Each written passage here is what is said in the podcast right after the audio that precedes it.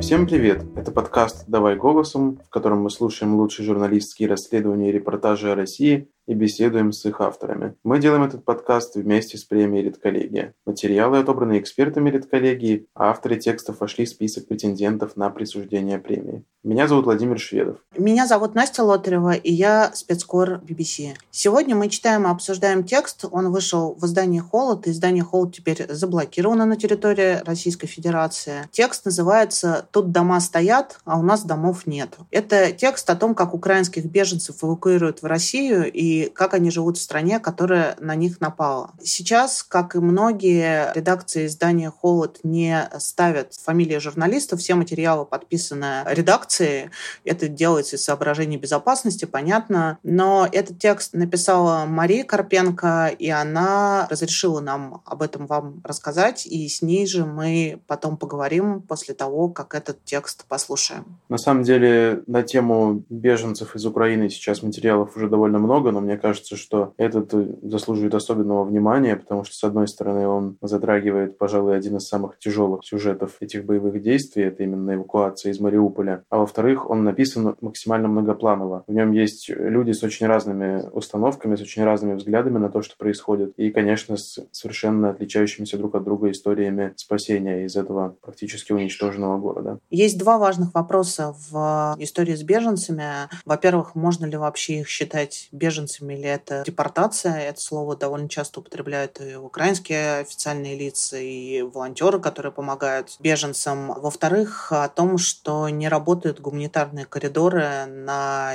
территорию, которая контролируется Украиной. Эти коридоры или не согласовывают, или по ним опасно передвигаться. Обо всем этом тоже есть в тексте, поэтому я предлагаю его послушать, а потом мы зададим вопросы Маше, которая занималась этой проблемой и сможет нам подробно подробнее об этом рассказать. Давайте послушаем текст, его прочитает Левтин Пугач, а потом позвоним Маше.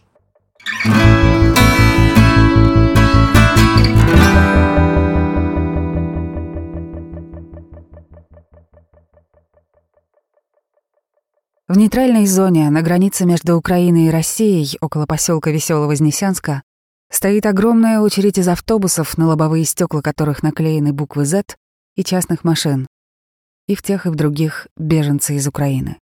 Они проводят здесь по несколько часов, а то и суток. Из автомобиля выходит мужчина с пластиковым детским горшком в руках, ведет свою дочку в туалет. Двери и багажник его машины изрешечены пулями, заднее стекло выбито, вместо него посаженная на скотч пленка. Все это увидел, приехав рано утром 1 апреля на пограничный пункт пропуска, житель Ростова Денис Гуцко. Писатель, получивший в 2005 году премию «Русский букер» за роман о человеке, который пытается получить российское гражданство после распада СССР, Гуцко поехал на границу с Украиной, чтобы помогать беженцам, раздавать им еду, лекарства, памперсы и прокладки. На обочине трассы в нейтральной зоне палатка, где трое волонтеров готовят обед, разливают из термосов суп, кладут гречку с тушенкой, заливают кипятком лапшу и картофельное пюре. Перед палаткой Молчаливая очередь очень уставших, каких-то пришибленных, потерянных людей, рассказывает Гуцко. Некоторые, сдерживая слезы, спрашивают, отбирают ли паспорта, можно ли будет вернуться в Украину. Тяжелее всего, говорит Гуцко, ему было смотреть на людей, по которым видно, что недавно они жили благополучно, а теперь им наплевать, как они выглядят. Женщины с маникюром, у которых руки когда-то были ухоженными, а теперь все в грязи, в саже, которая, видимо, не отмывается в засаленных куртках, которые еще недавно были приличными, в каких-то шарфиках, которые очень хорошо к этой куртке подходят, в обуви, которая очень хорошо сидит на ногах. Подходят, и у тебя, мужика, уже не стесняясь, спрашивают, где взять прокладки. Многие беженцы вставали в очередь за едой во второй, в третий, в четвертый раз, не могли наесться. Кто-то отводил глаза, когда ты с ним встречался взглядом. Видел, что ты его узнал, продолжает Гуцко. Был человек, похожий на бездомного, проблемы с речью, трясущиеся руки. Просто, наверное, одинокий человек, о котором некому позаботиться. Он запихивал в себя еду, не успевал проживать, пихал и пихал, набивал рот, с трудом глотал. Людям, которые долго не ели, лучше сперва давать жидкую, теплую еду, объясняет Гуцко. Поэтому трижды за день в нейтральную зону привозили термосы с супом. Но был сильный ветер, и суп быстро остывал. «Ты не будешь эти термосы каждый раз открывать-закрывать», — говорит писатель. «Ты его открыл и поехала. Кто-то что-то попросил, ты отвлекся, взял памперс, а термос стоит полуприкрытый. Холодный суп люди уже не брали, и волонтеры отдавали его собакам, которых беженцы везли с собой. Помню овчарку, которая полакала сначала из одной миски, потом сразу же из другой, пометила, вспоминает Гуцко. В ногах у овчарки шнырял пекинес, и она его оттирала от мисок. Подняла голову, огляделась, рядом шуршал пакет. Хозяин говорит, она думает, что еще что-то дадут. Не дождалась, и тогда уже принялась всерьез. Съела два куска хлеба, вылокала обе миски. Термосы с едой Гуцко таскал вместе с пограничниками. Ему запомнилось, что они не говорили ни с волонтерами, ни с беженцами. Наверное, им это просто запретили. Некоторым людям после еды становилось плохо, и они возвращались к палатке, чтобы попросить лекарства от несварения. «Я наложил еду подростку», — рассказывает Гуцко, они с семьей поели, отошли к своей машине. А потом вдруг вижу этого подростка снова. Он стоит рядом, корчится от боли, и другой волонтер дает ему таблетку. Гуцко говорит, что поехал помогать беженцам, потому что после начала войны было трудно дышать. Было ощущение, что задохнусь. В прошлом он как публицист писал о вооруженном конфликте на Донбассе. И с досадой говорит, что старался различать полутона, стоять на здравых позициях. Писал о том, что нельзя обстреливать свою территорию, раз Украина считает Донбасс своей территорией. Писал о том, что нельзя учреждать националистический батальон «Азов», вспоминает писатель. С тем же Крымом было у меня ощущение, что это что-то такое прикольное, забавное. Наши у хохлов отжали Крым. Ну вот и плата по счетам, которые выставлены нам теперь. В нейтральной зоне, говорит Гудской, ему стало проще. Вот они, люди несчастные, вот ты. У тебя еда, а они голодные. У тебя памперсы для детей, а вот дети. И просто нужно что-то делать руками. И все понятно. Одной из тех, кто въехал в Россию в начале апреля, была жительница Мариуполя Алина Каримова. В осажденном городе она провела 36 дней, большую часть в больнице номер 4, где помогала ухаживать за ранеными. 2 апреля снаряд попал прямо в приемное отделение. Здание затряслось, Раздался ужасный взрыв. Мы слышали, как падали стекла, которые еще оставались. Сразу было понятно, что снаряд попал именно к нам, а не в соседнее здание, потому что поднялось много пыли от бетона, рассказывает Каримова. Кто стрелял в больницу, она не знает. Снаряды вообще попадали в эту больницу часто. По словам Каримовой, четвертый этаж, где в прошлом располагалась реанимация, еще с начала марта стоял с дырой в стене. В начале апреля снаряд попал в кучу тел, сложенных на улице у стены больничного морга. И мужчины тушили их, забрасывая землей. Воды к тому моменту уже не было. Медиков в больнице с каждым днем оставалось все меньше. Детский врач-инфекционист погиб, когда переходил из корпуса в корпус. Прилетел снаряд, его убило осколками. Каримовой особенно запомнилась гибель специалиста по УЗИ. Когда он сидел на первом этаже и разговаривал с коллегами, в окно залетел осколок и попал ему прямо в сердце. Мужчина, по словам медсестры, умер на месте. Когда разбомбили приемное отделение на первом этаже, никто не пострадал, но для Алины это стало последней каплей. Снаряд ударил рядом с помещениями, где в последнее время жила она и ее родные. Каримова решила, что оставаться в Мариуполе больше невозможно. На следующее утро женщина со своей одиннадцатилетней дочерью, сестрой и ее грудным ребенком, а также еще около ста человек, Люди, которые прятались в подвале больницы, и раненые, которые еще могли ходить, пошли пешком к блокпосту ДНР, откуда военные эвакуировали мариупольцев на территорию самопровозглашенной республики. Бежать из Мариуполя ей пришлось без мужа. Он остался в другом районе города, и связаться с ним было невозможно. Каримова хотела бы уехать в сторону Запорожья и остаться в Украине, но у нее не было такой возможности. Дело было 3 апреля, в тот день вице-премьер Украины Ирина Верещук сообщила, что мариупольцы могут выбраться из города на автобусах, которые ждут их под Бердянском. От Мариуполя это в полутора часах езды на машине. Но больница, откуда выбиралась женщина и ее близкие, находится на левом берегу реки Кальмиус, которая делит Мариуполь на две части, а дорога в Бердянск на правом. а по мосту через реку к тому времени передвигаться было очень рискованно. По этому мосту некоторые жители левого берега пытались выехать из-под обстрелов на своих машинах. Получалось не у всех. Однажды, рассказывает Каримова, в ее больницу привезли женщину с тремя детьми. У всех детей были осколочные ранения. Мальчика-первоклассника ранило в лицо, девочку-четвероклассницу в шею, их четырехлетнего брата в спину. Родители пытались вывести их из Мариуполя на своей машине, но на мосту их обстреляли. После того, как детям наложили швы, они отходили от наркоза, а медсестра с ними разговаривала. «Как тебя зовут? Где ты учишься? Где живешь? Как зовут маму? Открой ротик», — вспоминает она. Чтобы хотя бы понимать, что они в сознании, без потери памяти. Они не плакали, только все время звали маму. Мать в это время была в полной прострации. Мы задавали ей какие-то вопросы, но она просто молчала.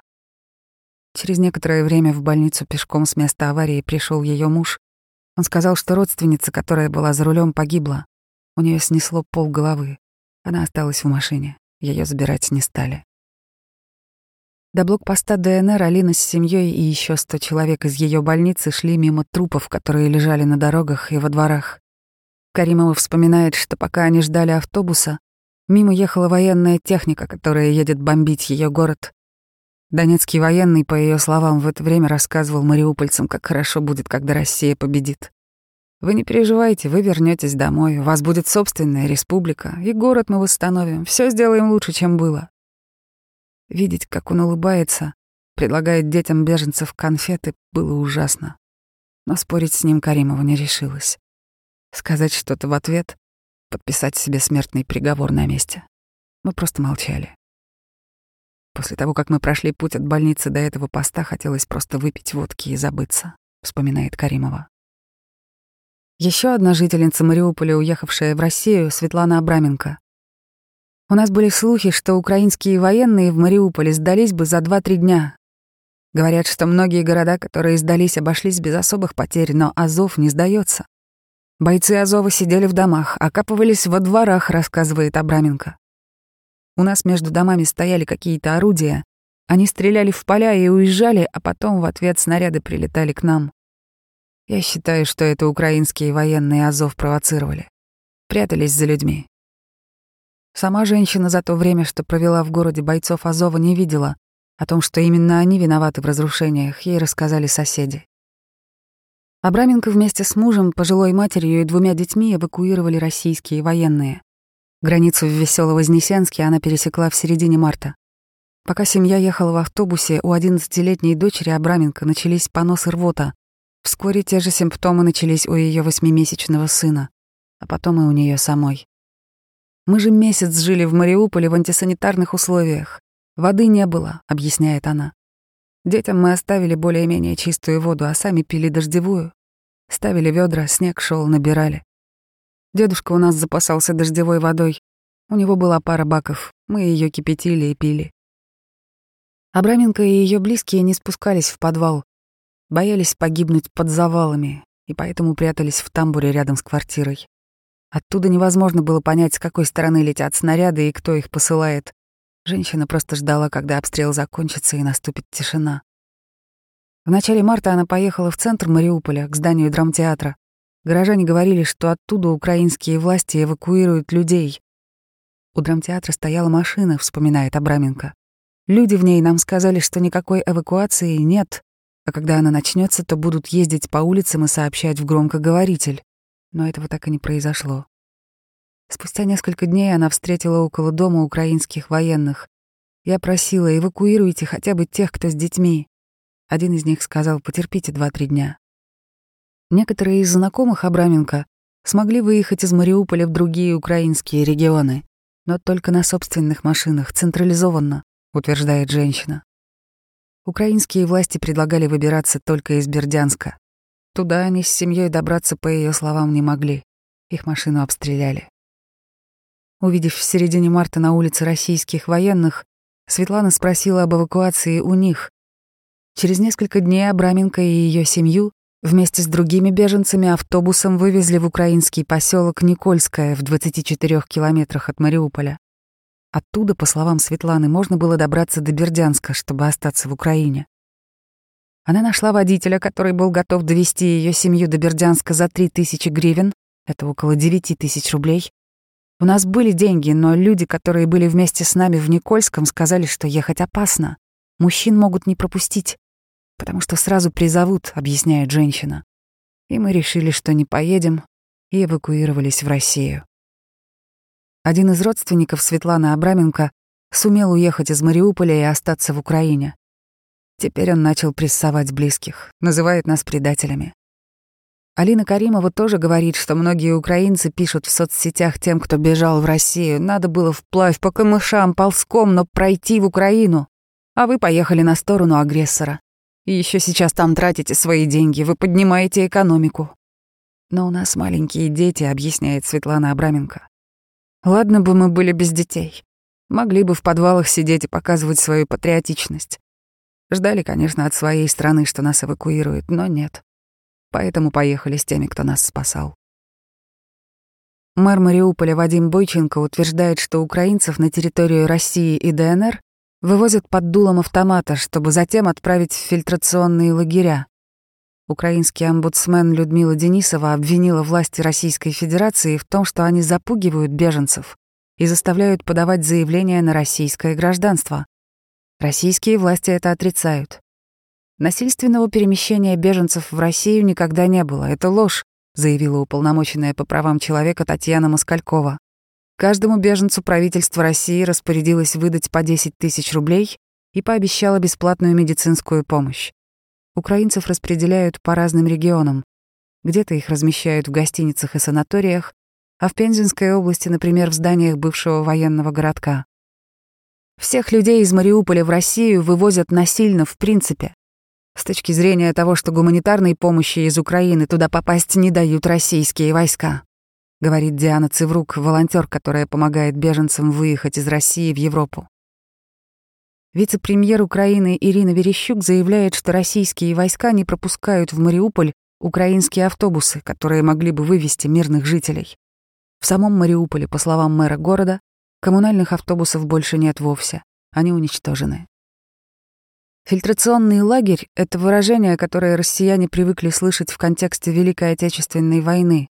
Так называли учреждения НКВД, где держали людей, освобожденных или бежавших из немецкого плена. Сейчас фильтрационными лагерями некоторые медиа называют пункты на территории Украины и ДНР, куда временно селят беженцев, прежде чем вывести их в Россию. Алину Каримову, которая решила бежать из Мариуполя после обстрела больницы, вместе с родственниками вывезли в село Гусельщиково, которое находится под контролем ДНР. Там ее и других беженцев поселили в здании детского сада. По словам Каримовой, у всех, кто находился в детском саду, сняли отпечатки пальцев и сфотографировали с разных ракурсов.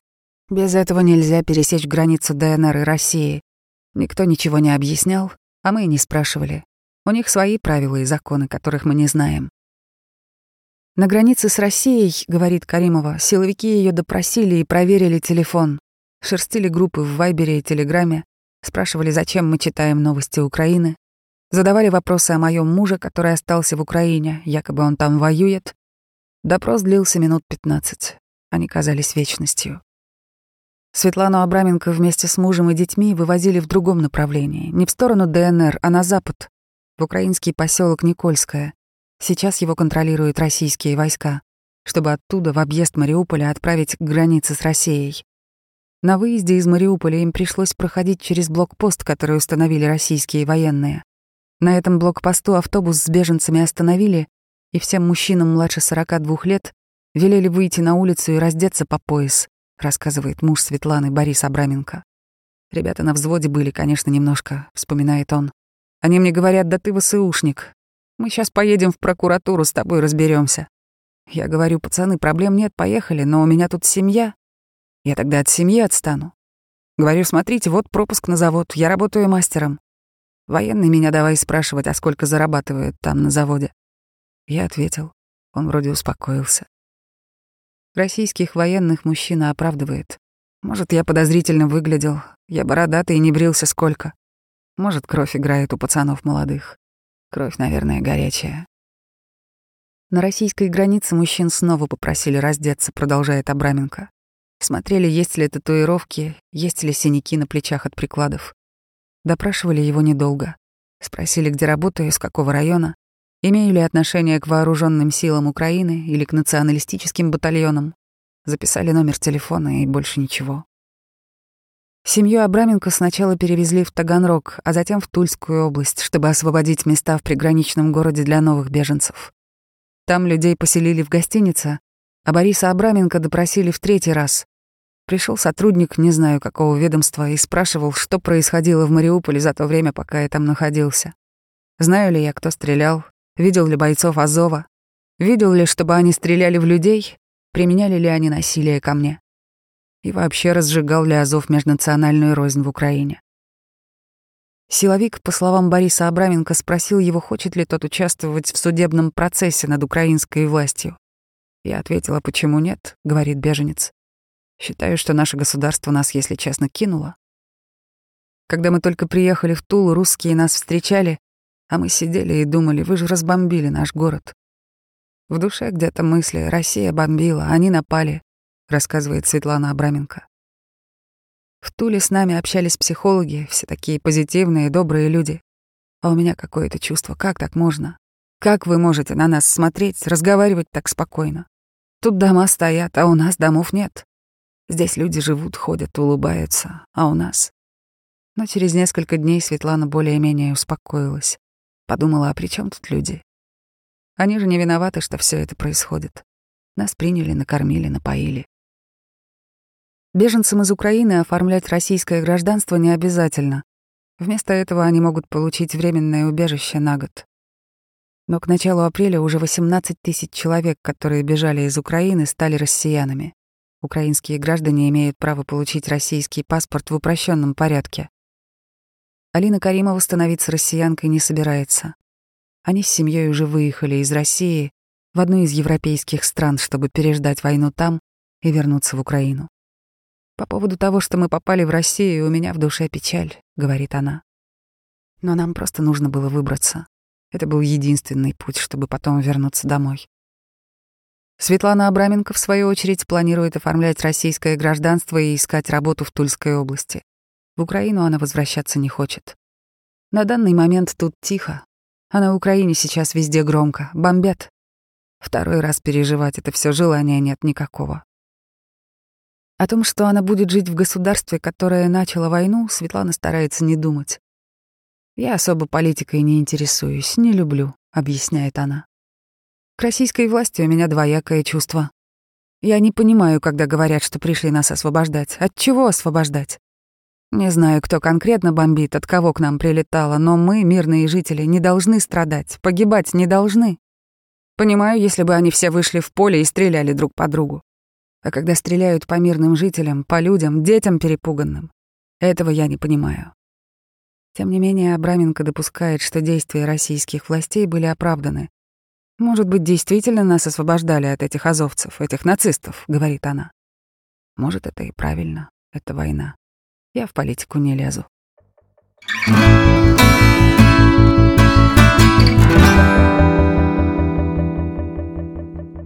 Мы послушали материал «Тут дома стоят, а у нас домов нет». Он вышел в издании «Холод» и написала его Мария Карпенко. Мне кажется, Одна из самых важных и ценных вещей в этом тексте – это то, насколько разные в нем герои, насколько по-своему они рассуждают и очень по-разному проходили через вроде бы абсолютно одни и те же ситуации. Мне вот интереснее всего, на самом деле, как удалось именно такую палитру героев собрать. Понятно, что материал, скорее всего, готовился удаленно, но выглядит все так, будто автор поговорил с очень большим количеством людей, потом смог выстроить драматургию благодаря тому, что выделил какие-то типовые, отличающиеся друг от друга обстоятельства. А может быть, так все просто совпало и сложилось в очень яркую и многогранную картинку. Это действительно самые обычные люди, то есть люди максимально пострадавшие в результате всех этих событий. Видишь, текст заканчивается тем, что человек, которого, в общем, политика выгнала из его дома, говорит, что в политике не разбирается и в политику не лезу. Ну, то есть человек просто хотел жить какой-то спокойной жизнью, и жил ею, и оказался сейчас в такой ситуации, потому что к нему война пришла просто в дом. Это довольно сильное впечатление от этих героев, потому что это действительно не активисты, не кто-то, это просто самые обычные люди, которые пострадали от последствий всего происходящего. Давай позвоним Маше и обсудим с ней текст.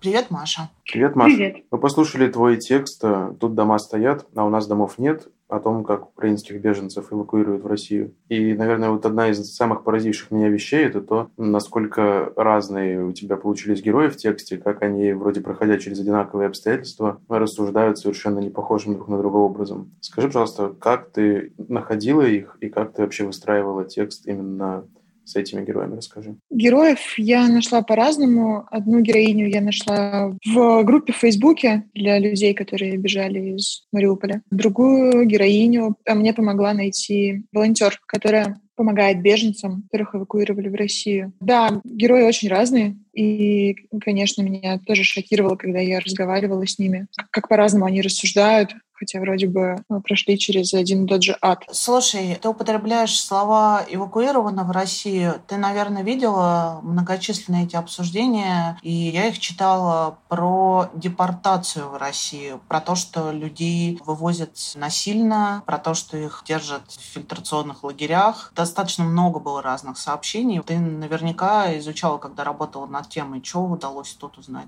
Да, насильственная депортация, насколько мне удалось понять, это этими словами описывают ситуацию, при которой у людей в Мариуполе нет возможности эвакуироваться в Украину, даже если они хотят. Происходит это, ну и они вынуждены уезжать в Россию. Происходит это, насколько я понимаю, потому что российские войска не пропускают украинские автобусы, которые могли бы вывозить людей из Мариуполя. И поэтому людям приходится добираться самим до Бердянска, откуда можно выехать в Украину. А добраться самостоятельно до Бердянска для многих это невозможно, потому что пешком это расстояние преодолеть невозможно, а машины у многих разбомблены. К тому же передвигаться на собственной машине небезопасно, можно попасть под обстрел. И из-за того, что у людей нет возможности эвакуироваться в Украину, у многих, им приходится выезжать в Россию. Вот э, в чем заключается, насколько я поняла, работая над темой, депортация в Россию насильственная. Фильтрационные лагеря — это слово, которое применяют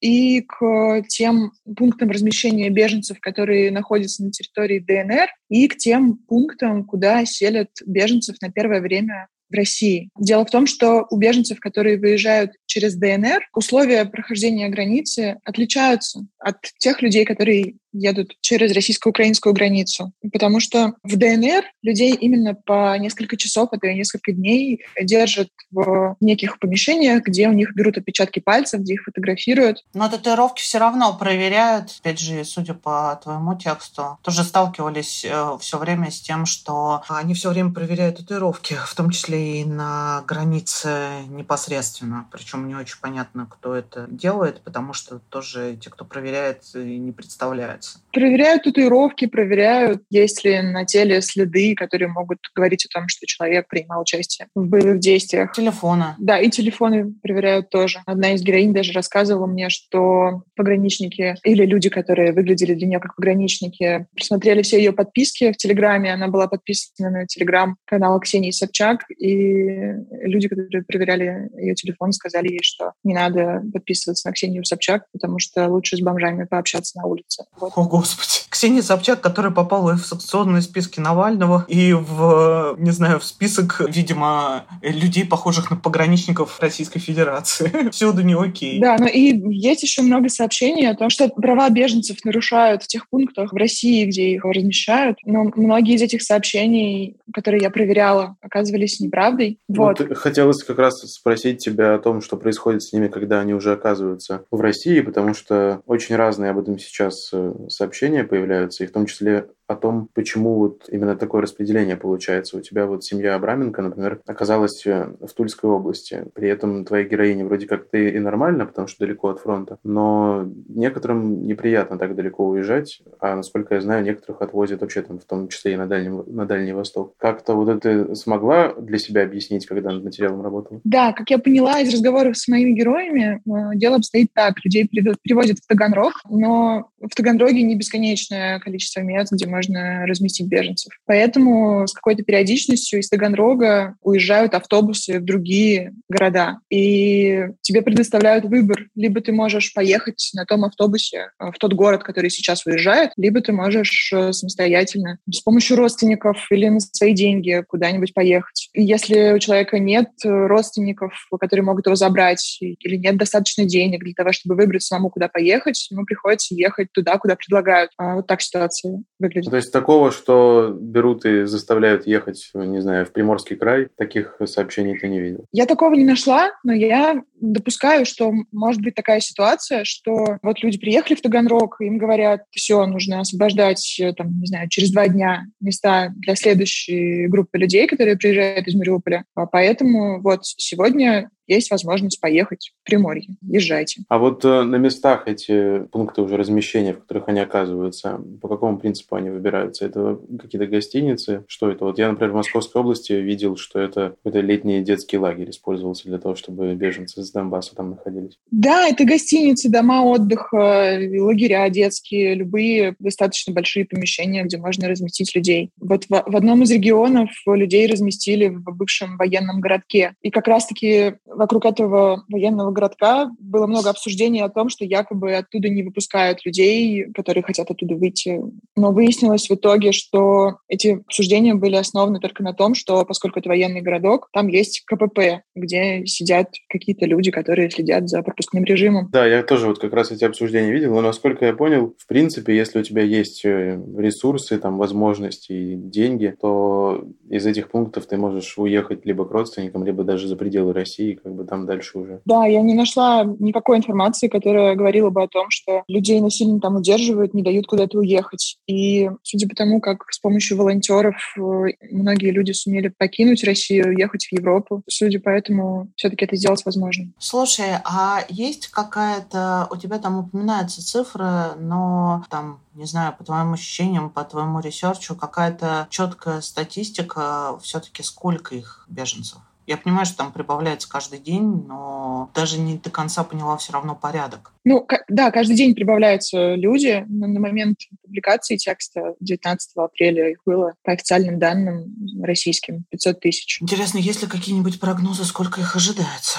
Потому что мы знаем европейскую статистику. Ну, там в одну Польшу, насколько я знаю, больше двух с половиной миллионов уехало. Я думаю, что этот поток не прекратится в ближайшее время. Да, но при этом 500 э, тысяч, которые эвакуировались в Россию, насколько я понимаю, какое-то количество рассматривало Россию просто как единственное место, куда можно уехать, и сразу после того, как они получили возможность, они покинули Россию и уехали в Европу. Так что не факт, что все люди, которые вынуждены были сюда приехать, здесь останутся. Спрошу не по теме твоего текста, но опять же, видимо, потому что занимался ресерчем, наверняка по этой теме. Я опять же что-то читала, что для тех, кто вылетает из России в Европу, там бывают проблемы с получением статуса беженца, ну, потому что выезжали через Россию, а не так, как все. Или это какие-то отдельные сообщения, и ничего такого нет? Не встречалась? Не знаю, не знаю, я такого не видела. Вообще, тема вот с беженцами, которые оказались в России, она, мне кажется, просто предельно сейчас политизированная и очень сильно запутана, потому что еще очень многие, назовем это так, пророссийские политические силы тоже за их счет хотят раскрутиться. Мне бы хотелось тебя спросить, учитывая, что у тебя такой получился очень взвешенный и очень проверенный материал, ты вообще собираешься еще как-то с других сторон к этой теме подходить? Что с ним происходит здесь и про то, как вообще устроена гуманитарная помощь, например? Самая интересная тема, которую мне и в рамках этого текста хотелось изучить, и в целом, может быть, в будущем, это то, как беженцы из Украины будут жить в России, как они будут мириться с тем, что у них будет гражданство страны, которая причинила много горя их стране, и как они относятся к российским властям. И если они станут гражданами России, то как они будут голосовать, и, в общем, как они будут ощущать себя. Мне отдельно интересно, станут ли они в результате российскими гражданами, потому что мы помним всю эту волну в 2014 когда действительно многие люди покинули зону боевых действий, а дальше жили по Ростовской области в общежитии годами, годами и довольно унизительно обновляли этот статус ВНЖ и никаких российских паспортов потом не получали. Ну, то есть на общих основаниях. Как сейчас будет, конечно, интересно, потому что никакой практики нету. Ну, то есть, по-простому говоря, кинут ли их еще раз, как это уже бывало? Да, это тоже интересно. Ну, для меня, на самом деле, самым сложным моментом и самым непонятным для меня моментом, наверное, было, когда я работала с этим текстом, и сейчас, когда я продолжаю работать э, над темами, связанными с Мариуполем, это то, что многие люди на самом деле, как и, последняя моя героиня в тексте, они допускают мысль о том, что все происходящее было оправдано. И когда я пишу героям, я никогда не знаю, по какому поводу со мной откажутся разговаривать. По поводу того, что я российский журналист, или по поводу того, что я работаю в издании, которое не подконтрольны российским властям. Вот, например, героиня меня недавно спросила, прежде чем решать, соглашаться с мной разговаривать или нет, спросила, каково мое отношение к специальной военной операции, которую Россия ведет в Мариуполе, в частности. Вот, и я зашла на ее страницу в Фейсбуке и увидела, что она публикует э, посты поддержку российских войск. При этом она недавно сама эвакуировалась из Мариуполя в Донецк. А что ты ей сказала? Я сказала, что смерть людей — это самое ужасное, что может произойти в мире. Такова моя позиция. А она в результате согласилась говорить? Да, согласилась. Мне кажется, это очень-очень такая необычная вещь, которую сложно даже осознать, что по логике все привыкли к тому, что не хотят говорить, потому что там на русском языке с российскими журналистами, а оказывается, что может быть и так что может быть из-за того, что наоборот слишком независимые и слишком критично настроенные. После того, как все началось, многие россияне публиковали злые посты по отношению к тем соотечественникам, кто всегда говорил, что мы вне политики, мы не хотим разбираться, не понимаем, кто прав, кто не виноват. Вот. И странно было осознать, что люди, которые пережили разрушение города, пережили смерть людей, ну, сидели без связи электричества и боялись, что в их дом попадет снаряд, и грели детям еду на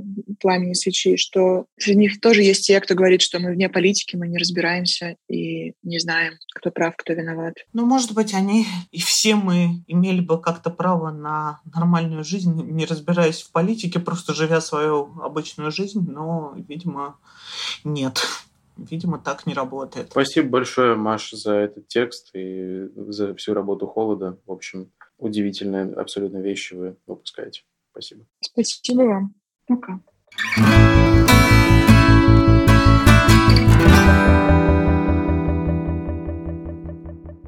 Вообще, Настя, мне, конечно, очень хочется, чтобы о том, что происходит с беженцами в России, писали много и писали с самых разных сторон, потому что, правда, очень-очень мифологизированная тема. С одной стороны, российская пропаганда постоянно акцентирует свое внимание на том, как, значит, гуманитарная акция она проводит и как беспокоится об этих пострадавших людях. С другой стороны, есть какие-то совершенно ужасающие рассказы в духе того, что всех держат там чуть ли не в концлагерях, отвозят на крайний север и никуда не выпускают. И очевидно, что здесь есть полутона и необходимость в этом всем разбираться. Мне кажется, хотя репортаж Маши совершенно замечательный, он, конечно, только малую часть этой большой темы захватил. Ну, тут нельзя не упомянуть горькую для меня тему, что многие журналисты хотели бы разбираться и ездить на место и смотреть своими глазами, что было бы правильно и важно, но, к сожалению, многие из них, из независимых журналистов вынуждены были покинуть Россию, потому что работать тут стало опасно. И приходится по крупицам это восстанавливать дистанционно, что довольно сложно. Я вот э, знаю, что журналистку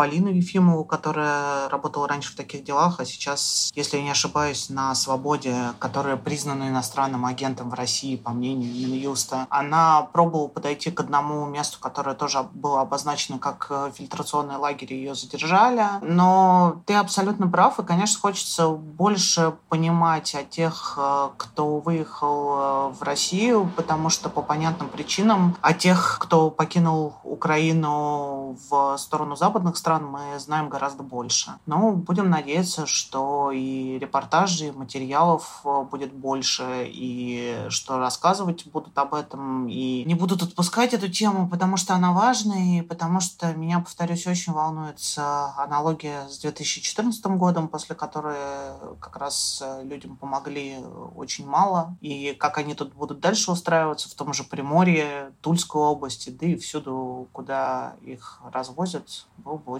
интересно. Ну да, я тут еще вспомнил э, одну небольшую историю о том, как на начальных этапах специальной военной операции, так называемой, оказалось довольно несложно попасть в пункт временного размещения беженцев в Московской области, а уже буквально через несколько недель, когда то же самое попробовал сделать журналист таких дел, у него это не получилось, потому что допуск к этим людям очень сильно ужесточили, хотя сами эти люди вполне были готовы что-то рассказывать. Так что вполне вероятно, что чем дальше, тем будет сложнее какую-то информацию от них получить. Ну, будем стараться работать все. А, мы подкаст «Давай голосом» постараемся рассказать вам о работе наших коллег. А, слушайте нас, пожалуйста, на всех платформах. А, ставьте звездочки, пишите комментарии, пишите, о чем вы хотели бы послушать, а мы продолжаем вам рассказывать о самых важных текстах, которые выходят про Россию. А с вами был Владимир Шведов и Настя Лотарева. Пока. Пока.